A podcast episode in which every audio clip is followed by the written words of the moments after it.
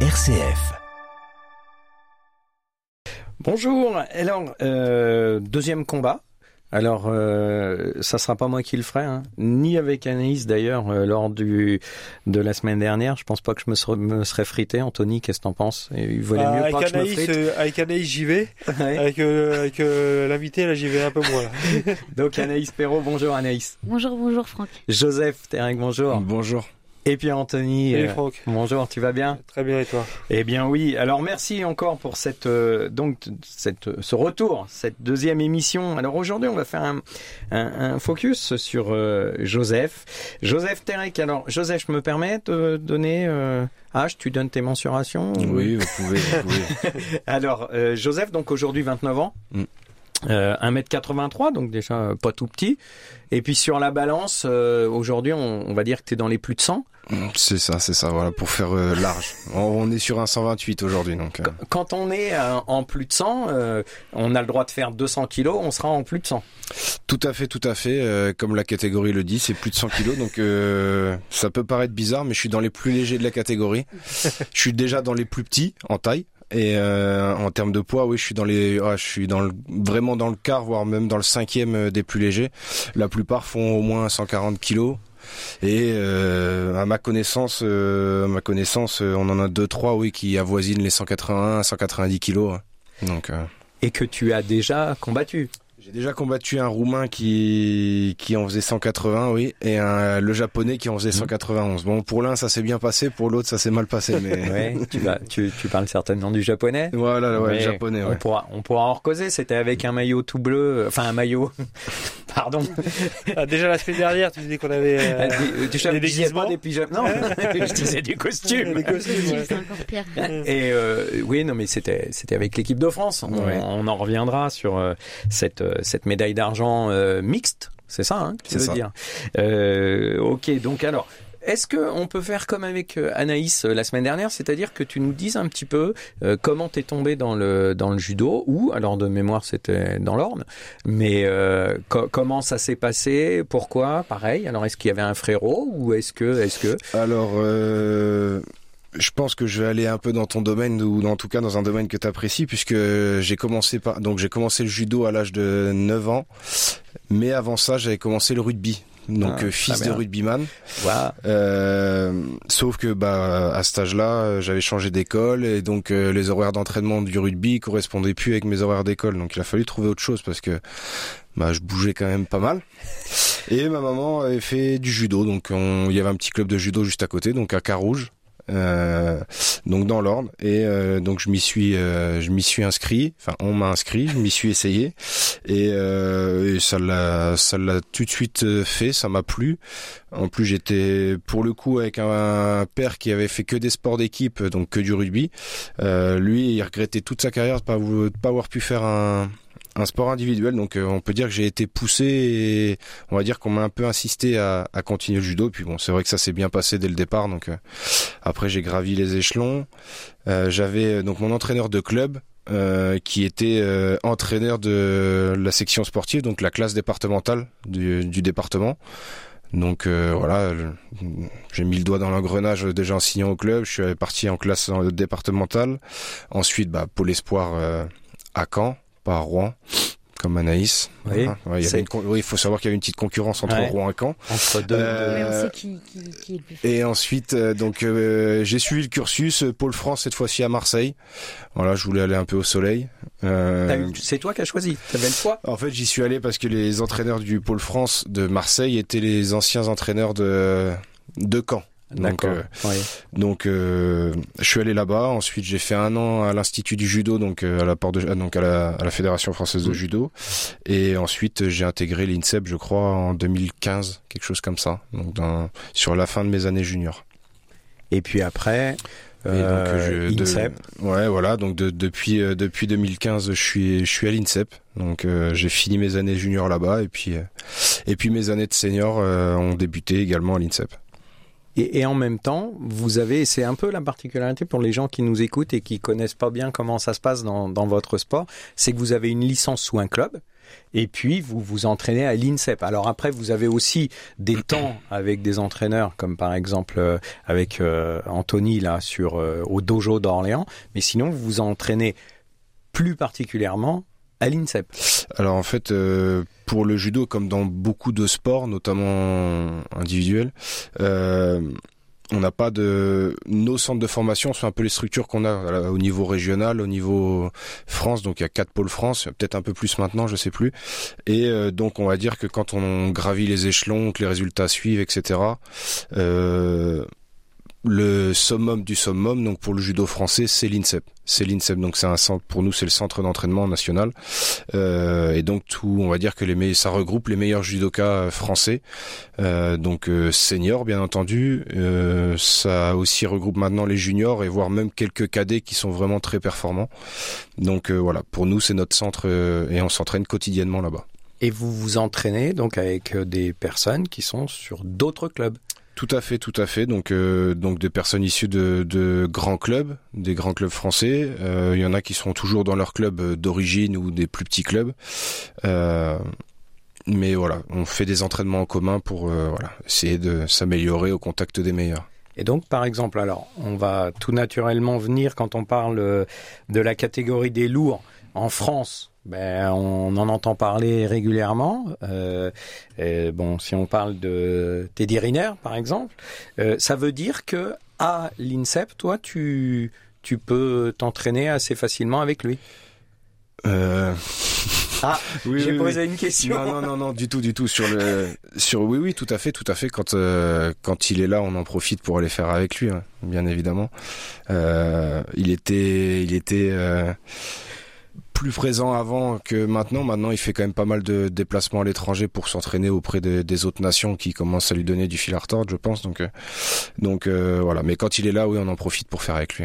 Et il y en a d'autres parce que dans la catégorie des lourds français, il n'y a pas que Teddy Riner. Donc il y a aussi euh, Joseph Terek. Aujourd'hui, toi, ta carrière, donc tu tu tu l'as fait jusqu'en 2019 dans la catégorie du dessous. Et ce qui est important aussi pour nos auditeurs auditrices, c'est que euh, bah y a une question de poids. Donc euh, qu'est-ce qui te fait passer en 2019 euh, des mi-lourds au lourd. C'est une problématique par rapport à ta corpulence où il faut se batailler pour y rester ou dis-moi tout. Tout à fait, tout à fait. Comme on a pu le dire la semaine dernière avec Anaïs, le corps change au fur et à mesure des années. Euh, que ce soit dans le judo ou dans la vie de tous les jours, bien évidemment. Et euh, donc oui, euh, j'ai fait une grosse partie de ma carrière en moins de 100 kilos. Mais voilà, à partir de 2019, j'ai vécu, enfin surtout fin 2018, j'ai vécu pas mal de, traumatismes sportifs. Donc, euh, faut savoir que je faisais quand même des gros gros régimes. Je perdais jusqu'à 9 kilos par, enfin pour chaque compétition. Donc, c'est pas toujours c'est même pas bon pour la santé d'en perdre autant, en tout cas en, si peu de temps. Euh, ce qui fait que bah, je me suis blessé à répétition plusieurs fois dès que j'enchaînais les compétitions, donc euh, à chaque fois. Et puis des blessures assez graves où je prenais euh, au minimum 3-4 mois dans, dans la tête. Donc euh, donc euh, bah forcément pendant ce temps-là on fait autre chose, Euh, on fait autre chose, on fait de la musculation essentiellement. Moi j'ai surtout été blessé au niveau du bas du corps, donc euh, donc euh, je faisais du haut. Euh, sur euh, la fin 2018 c'est le coude qu'a lâché, donc j'en ai pris pour 9 mois, donc je me suis occupé quand même pendant 9 mois, mais puis euh, moi j'ai pas de problème à prendre de la masse, j'ai pas de problème à prendre de la masse, donc je me suis assez assez développé et puis euh, voilà quand j'ai remis le, le judoji la première fois, je me suis dit euh, ouais c'est 16 kilos quand même là, c'est- là mon là mon gros ça va être dur. Et du coup je me suis posé la question un petit peu, je me suis posé la question un petit peu de savoir voilà il restait plus qu'une catégorie, je sais très bien qui est le numéro un euh, français mondial de la catégorie. Donc, euh, mais bon, je me suis dit, euh, voilà, de toute façon, je peux pas rester. Si je veux continuer, je peux pas rester. Euh, et donc, voilà, j'ai commencé à, à faire. euh, j'ai commencé par le championnat de France chez plus de 100 kilos, qui s'est bien passé, puisque je gagne. Donc, voilà. Puis voilà, j'avais retrouvé du plaisir à faire judo. C'était plus contraignant. Faut savoir que quand j'étais en moins de 100, euh, comme beaucoup de personnes qui font des régimes, dans tous les sports à catégorie de poids, le plus dur, c'est, c'est- on dit tout souvent que le premier combat, c'est la pesée. Donc euh, voilà, c'était j'abordais les compétitions depuis ma montée vraiment différemment et euh, plus de blessures ou en tout cas très peu donc euh, puis moins grave donc euh, Donc ça, c'était vraiment que du positif. Mais voilà, l'essentiel, c'est surtout que je retrouvais du plaisir à, à aller faire du judo. Donc, euh, donc voilà, je savais très bien que la place était prise, euh, mais que il ne faisait pas toutes les compétitions. Donc euh, il y avait personne d'autre d'installer euh, en, en, tant que numéro 2. Donc euh, donc voilà, j'ai essayé de, de, faire mes armes et puis euh, voilà, j'ai, je savais très bien quand je suis monté que je ferais pas toutes les compétitions, mais du coup que lui, enfin lui ne les ferait pas non plus. Donc celle où il ne s'engagerait pas, euh, j'aurais une chance d'aller y participer. Et puis c'est des choses que j'ai pu, euh, j'ai pu en profiter. Aujourd'hui, justement, quand on monte, alors euh, tous les deux, voire tous les trois, hein, euh, moi je dis toujours ça euh, dans les sports que j'ai pu faire, porter le le kimono, le maillot, le short, avec le coq, avec le bleu, blanc, rouge, moi c'est quelque chose, par exemple, que j'aurais adoré. Je pense que tout le monde, quand il fait un sport, qu'on fasse championnat d'Europe, de France, du, monde, mais représenter son pays, c'est quelque chose. Aujourd'hui, tous les trois, là, par exemple, est-ce que euh, c'est quelque chose quand on se dit qu'on est pour son pays, c'est encore plus, enfin c'est c'est le Graal. Anaïs, on va commencer par toi, ah bah parce oui. que vous l'avez tous les trois euh, ah bah porté. Oui. Donc la France est quand même connue pour être un pays assez fort dans, dans plein de disciplines, surtout au judo, donc faut faut l'assumer, faut assumer mmh. de porter ce maillot, ce maillot France, ce, ce, dossard France au judo, nous c'est un dossard, et oui c'est le Graal, hein, bien sûr. Il n'y a rien de mieux que de combattre pour son pays. Hein. Donc Joseph, toi tu as eu la chance, t'en parlais euh, tout à l'heure aussi. Alors bon, même si euh, tu disais que le plus lourd euh, japonais t'avait entre guillemets euh, battu sur cette finale mixte, mais euh, ça reste quelque chose de particulier? Tout à fait. Alors, euh, je pense que c'est des étapes. Moi, je pense que c'est des étapes. Je pense qu'Anaïs, elle, elle, va pas me contredire. Tony qui est passé par là bien avant. Effectivement, premier kimono France, premier kimono France, première sélection avec l'équipe de France. On est, on est tout fou. On est tout fou. On est super fiers. Puis en fait, une fois que la compétition est passée, bien ou mal, qu'elle soit bien bien passée ou mal passée, en fait, on se dit que c'est qu'une étape, en fait. C'est qu'une étape. Alors, bien sûr que c'est un, premier objectif. Elle en parlait la semaine dernière, mais c'est un premier step à passer. Donc, euh, euh, mais oui, après, voilà, il y a des, il y a diverses euh, steps. Je reprends son mot. Euh, donc, euh, sélection équipe de France. Donc, sur des tournois. Ensuite euh, vient pour ceux qui ont la chance de. Euh, moi j'ai eu la chance en tout cas. Mmh. Euh, ça s'est pas toujours bien passé, mais j'ai quand même de très très bons souvenirs. Euh, les championnats, championnat mmh. d'Europe, championnat du monde. Voilà, on revient. J'ai quand même sur les deux dernières années euh, vécu des beaux moments, notamment en équipe, euh, puisqu'il y a des compétitions où j'y suis allé que pour les équipes. Mmh. Donc donc oui, là on se dit qu'on est vraiment dans dans le gratin du haut. Donc euh, c'est ça fait extrêmement plaisir, mais on garde pas, on n'oublie pas, on va dire qu'on n'oublie pas la, la, première fois où on avait on a vécu euh, le judoji euh, tricolore. Anthony, c'est encore dans ta tête ça? Ta première sélection? Oh Ouais, elle est loin maintenant. Ouais, mais... elle est loin, elle est loin. Mais elle est encore dans ta tête? Oui, elle est encore dans ma tête. C'était un, un, championnat du monde euh, junior à Cali. Mmh. à Cali donc, en Colombie, Colombie, donc, ouais. euh, Colombie, donc euh, ouais, c'était 97, donc euh, voilà. Pas si loin Même ça. Ouais. C'est pas si loin que ça. C'était un autre siècle. Ouais, il y avait des voitures déjà à l'époque. Hein, il y avait des voitures. non, non, c'est loin, mais c'est c'est encore euh, c'est encore euh, gravé, mais parce que comme viennent de le dire les, Joseph et Anaïs, c'est la première. C'est euh, t'es avec ton alors au début avec ton club, après tu passes avec l'équipe de France. C'est ce petit passage qui est qui est des fois un peu dur à à, comprendre parce que t'es es minot et que tu as toujours euh, ton coach de club qui te coach euh, en compétition et du jour au lendemain bah, tu passes avec un, un entraîneur euh, national ça c'est des fois c'est un peu dur à, à comprendre quand t'es quand t'es minot maintenant eux la chance qu'ils ont c'est que on sort plus souvent sur l'international ils sont plus souvent en relation avec les entraîneurs nationaux à l'INSEP la chance qu'ils ont plus facilement alors oui, c'est sûr qu'après il faut assumer euh, de porter le, le kim euh, bleu blanc rouge. Il euh, faut faire honneur à la sélection. Et euh, alors honneur, des fois on dit euh, faut gagner ou euh, parce que sinon si je perds, on va dire que je suis nul ou j'ai pas le niveau. Non, l'honneur c'est déjà d'être à 100%, de tout donner et puis au-delà de, la victoire ou de la défaite, quand tu lâches rien, ça aussi un entraîneur c'est le reconnaître. Donc que ce soit en club ou ou, ou, ou et entraîneur nationaux. Donc quand tu sais te battre sur le tapis avec tes armes bah là-dessus après t'as rien à te reprocher. Alors toi, tu justement, euh, là on va en profiter. On a, on a un garçon et une fille. Euh, au niveau managérial, au niveau entraînement, euh, t'as la même oreille pour un garçon que pour une fille? Ah, un peu. je, je, je vais être franc. Hein. Je, euh, le, le, Joseph est, est, plus timide, plus discret. Ouais, on dirait pas comme ça. Hein. On dirait pas comme ça. Hein, le gros ours là. mais euh, t'as le droit d'y faire une prise. mais, mais, euh, je suis pas sûr qu'il le ferait en plus. C'est un, un, gentil.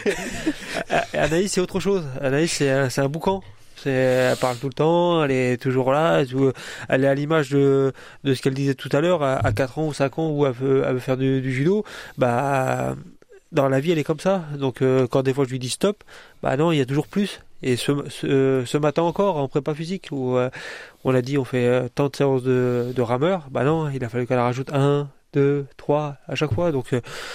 C'est agréable pour un coach euh, de voir un athlète qui, qui appuie sur l'accélérateur que au lieu d'avoir les deux pieds sur le frein. Hein. Donc euh, avec Anaïs, c'est une approche qui est différente parce que euh, voilà, c'est un boucan et puis maintenant ça fait deux ans qu'on presque deux ans qu'on travaille ensemble. Donc on a appris à se connaître et tout et tout. Joe c'est encore différent. Joe je le connaissais avant qu'il travaillait au club, donc je le connaissais en tant qu'athlète mais dans un, dans un autre club. Je connais le, le, le Gugus parce que à l'époque je travaillais pour euh, pour le battre parce que j'avais un, athlète qui s'appelait Nel Ariano euh, avec qui on travaillait contre Joseph. Maintenant avec Joe on met des choses en place pour bah, pour qu'il gagne pour qu'il gagne et sur le championnat de France cette année certains trucs ont marché après, je pense qu'il a dû aller au bout, mais sa blessure l'a empêché de faire la finale. Là, aujourd'hui, il revient de sa blessure. Le Tour de Paris s'est pas passé comme on le voulait, mais on, on, on, garde le pied à l'étrier, on va continuer à avancer. Euh, dans à peine un mois, on a un gros tournoi. Et euh, là, on, se prépare à, bloc pour que sur ce gros tournoi, on soit bon, euh, lui comme moi. C'est pas que Joseph qui doit être bon, c'est tous les deux on doit être bon.